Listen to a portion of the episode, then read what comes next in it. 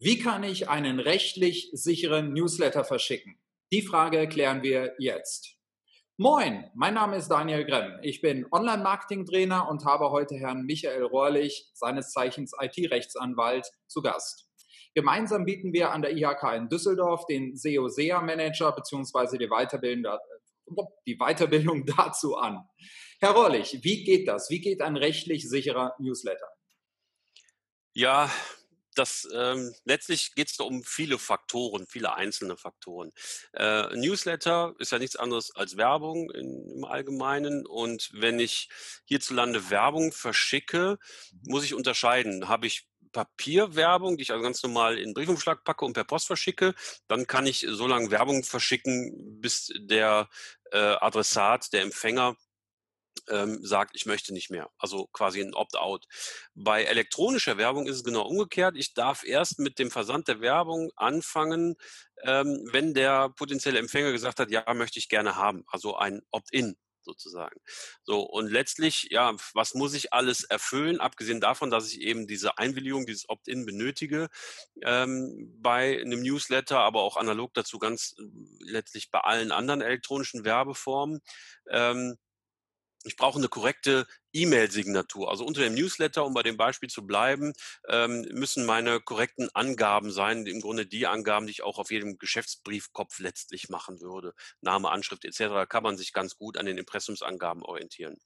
Der ähm, die Werbemail muss schon im Betreff einen Hinweis auf, äh, darauf haben, dass es sich um Werbung handelt. Also Newsletter äh, September 2, 20 oder unsere Winterangebote für nächstes Jahr oder sowas. Ähm, es darf vor allen Dingen nicht versteuert werden, dass da jetzt wirklich Werbung drinsteckt.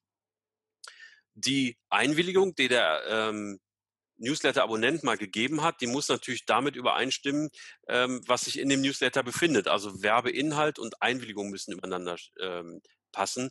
Äh, wenn äh, derjenige mir mal seine Einwilligung erteilt hat für, die, äh, für den Erhalt von Werbung für Gartenzubehör, dann darf ich ihm keine Werbung für Winterreifen schicken. Ähm, das mal ganz platt gesagt.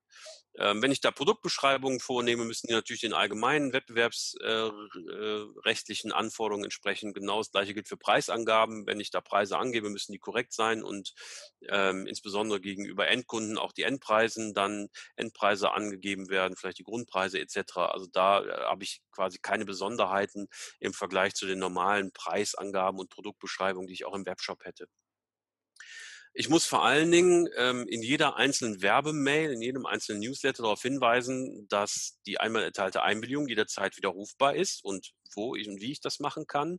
Ich muss, ähm, wenn ich die E-Mail-Adressen, an die ich diese Newsletter verschicke, erhebe, muss ich den Grundsatz der Datensparsamkeit beachten. Das heißt, ich darf dann zum Versand eines Newsletters auch tatsächlich im Wesentlichen nur die E-Mail-Adresse abfragen. Äh, was äh, gerne auch noch von Interesse ist, wie der Name oder Geburtsdatum oder Schuhgröße von mir aus. Das sind alle Dinge, alles Dinge, die ich vielleicht, die mich vielleicht interessieren, die ich aber zum Versand eines Newsletters nicht brauche. Und ähm, deswegen äh, sollte ich mich darauf beschränken, tatsächlich in dem Fall dann nur die E-Mail-Adresse abzufragen. Und letztendlich, weil ich ja eine Einwilligung benötige, bevor ich die E-Mail verschicke, und ähm, ich das auch nachweisen können muss, sollte ich mich am sogenannten Double Opt-in-Verfahren orientieren. Ähm, läuft nach folgendem Prinzip. Ich muss erstmal leider abwarten, bis der potenzielle Empfänger meines äh, Newsletters selber aktiv wird. Ich darf den also natürlich nicht mit einer E-Mail auffordern, hier, äh, abonniere doch bitte mal meinen Newsletter.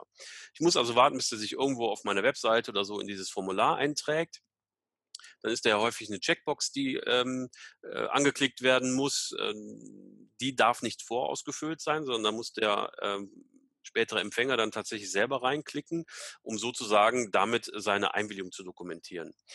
Ähm, wenn er das getan hat, hat sich da eingetragen, hat die Checkbox angeklickt und auf Absenden äh, geklickt, äh, dann landet diese will ich haben Mail, nenne ich das mal, quasi ja immer eine Datenbank und dann läuft das in aller Regel so, dass automatisiert eine Bestätigungsmail verschickt wird. Danke für die Eintragung, um Ihre Identität zu überprüfen und festzustellen, dass äh, der äh, E-Mail-Inhaber auch tatsächlich derjenige ist, der es hier eingetragen hat, ähm, bitten wir Sie, auf diesen Aktivierungslink zu klicken, um das zu verifizieren. Das sollte man tunlichst auch machen. Deswegen nennt sich das Double Opt-in-Verfahren, also ähm, um dann eben die Überprüfungsmöglichkeit zu haben, dass derjenige, der ähm, Inhaber der E-Mail-Adresse ist, auch derjenige ist, der tatsächlich dann diese E-Mail und diesen Newsletter haben will. Und erst dann, wenn tatsächlich auf diesen Aktivierungslink geklickt wurde, erst dann habe ich die Bestätigung, die Verifizierung und erst dann darf ich auch mit dem Versand der Werbung anfangen. Vorher noch nicht. Und auch in dieser Bestätigungsmail mit dem Aktivierungslink selber darf natürlich noch keine Werbung enthalten sein. Werbung heißt unter Umständen auch schon, ach ja, besuchen Sie uns doch bitte auf der Messe im September, äh, da sind wir mit dem Stand vertreten und so weiter. Auch das kann schon Werbung sein.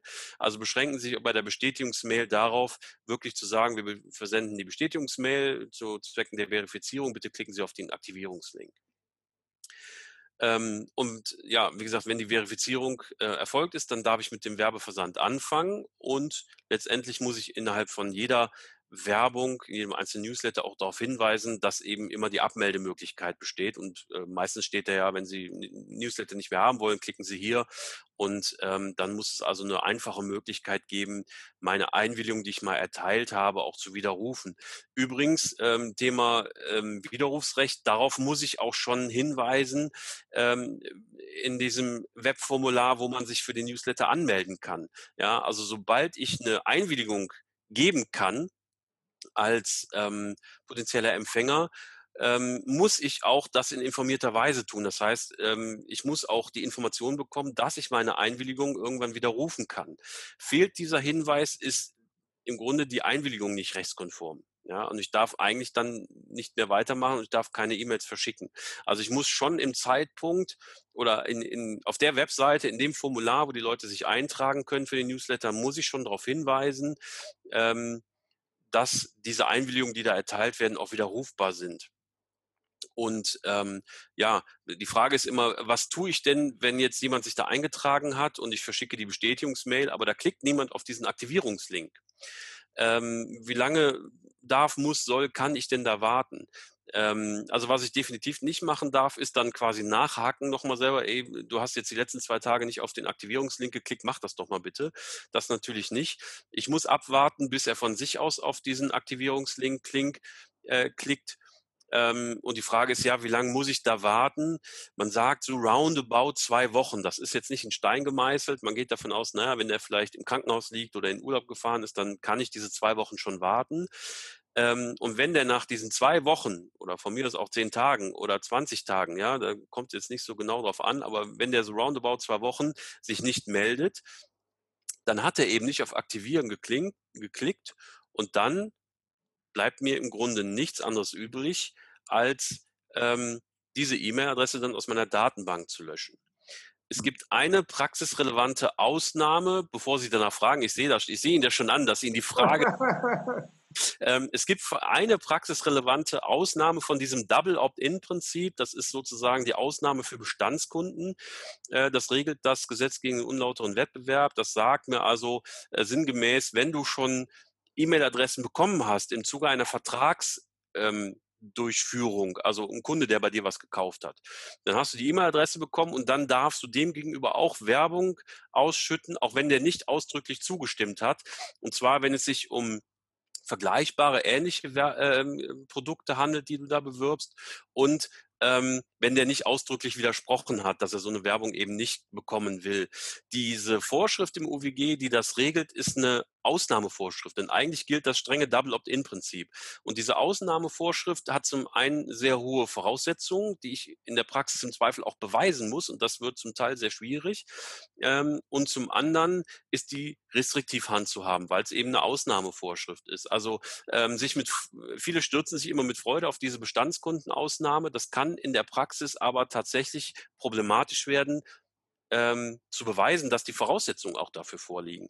Also im Zweifel lieber an das strenge Double Opt-in-Verfahren halten. Das Problem dabei ist natürlich, wie komme ich dann an die Kunden? Ja, also ich muss natürlich, bin dazu gezwungen, quasi abzuwarten, dass sich jemand äh, für mein Newsletter interessiert. Da kann ich immer nur sagen, gar nicht mal ein rechtlicher Tipp, sondern gestalten Sie Ihr Newsletter möglichst so attraktiv, dass den jeder haben will. Ja, ähm, im Zweifel sagen Sie, naja, wenn Sie jetzt heute im, im, äh, dann im Oktober bei uns oder im September bei uns den Newsletter abonnieren, dann haben wir ein ganz tolles Angebot für Sie, dann kriegen Sie noch ein tolles E-Book obendrauf. Ja, oder irgendwie sowas. Oder Mhm. ein 5-Euro-Gutschein. Also machen Sie diesen Newsletter, den Sie unter die Leute bringen wollen, möglichst attraktiv. Und zwar auch inhaltlich so mit jeder einzelnen Newsletter-Ausgabe, dass die Leute gar nicht auf die Idee kommen, da ähm, den abzubestellen. Ja, das muss ja Ziel des Ganzen sein. Aber marketingtechnisch will ich mich da gar nicht zu weit aus dem Fenster lehnen. Das ist nicht mein Beritt. Ähm, grundsätzlich sind die juristischen Regeln sehr streng, ähm, was das angeht. Das ist auch europaweit äh, einheitlich. Es gibt äh, ähm, ja, auf der ganzen Welt quasi gibt es sehr, sehr wenige Länder, die das anders handhaben. In aller Regel geht es darum, wenn ich elektronische Werbung verschicke, muss ich vorher die Einwilligung haben. Und das macht es natürlich schwierig, ähm, da die entsprechenden Kunden zu gewinnen. Gleichwohl, ich muss mich dran halten. Prima. Sie haben mir die Nachfrage quasi schon beantwortet. Insofern vielen Dank wieder für die spannenden Ausführungen, Herr Rohrlich. Und ja, wenn du, ähm, lieber Zuschauer, jetzt noch Fragen hast zum Thema Newsletter, E-Mail-Marketing, gerne direkt hier in die Kommentare reinschreiben unter dem Video. Und äh, wenn du den Kanal abonnierst, wenn du die Glocke aktivierst, dann verpasst du auch das nächste Video, was definitiv kommen wird, nicht und wirst sofort informiert. Bis dahin, tschüss. Tschüss.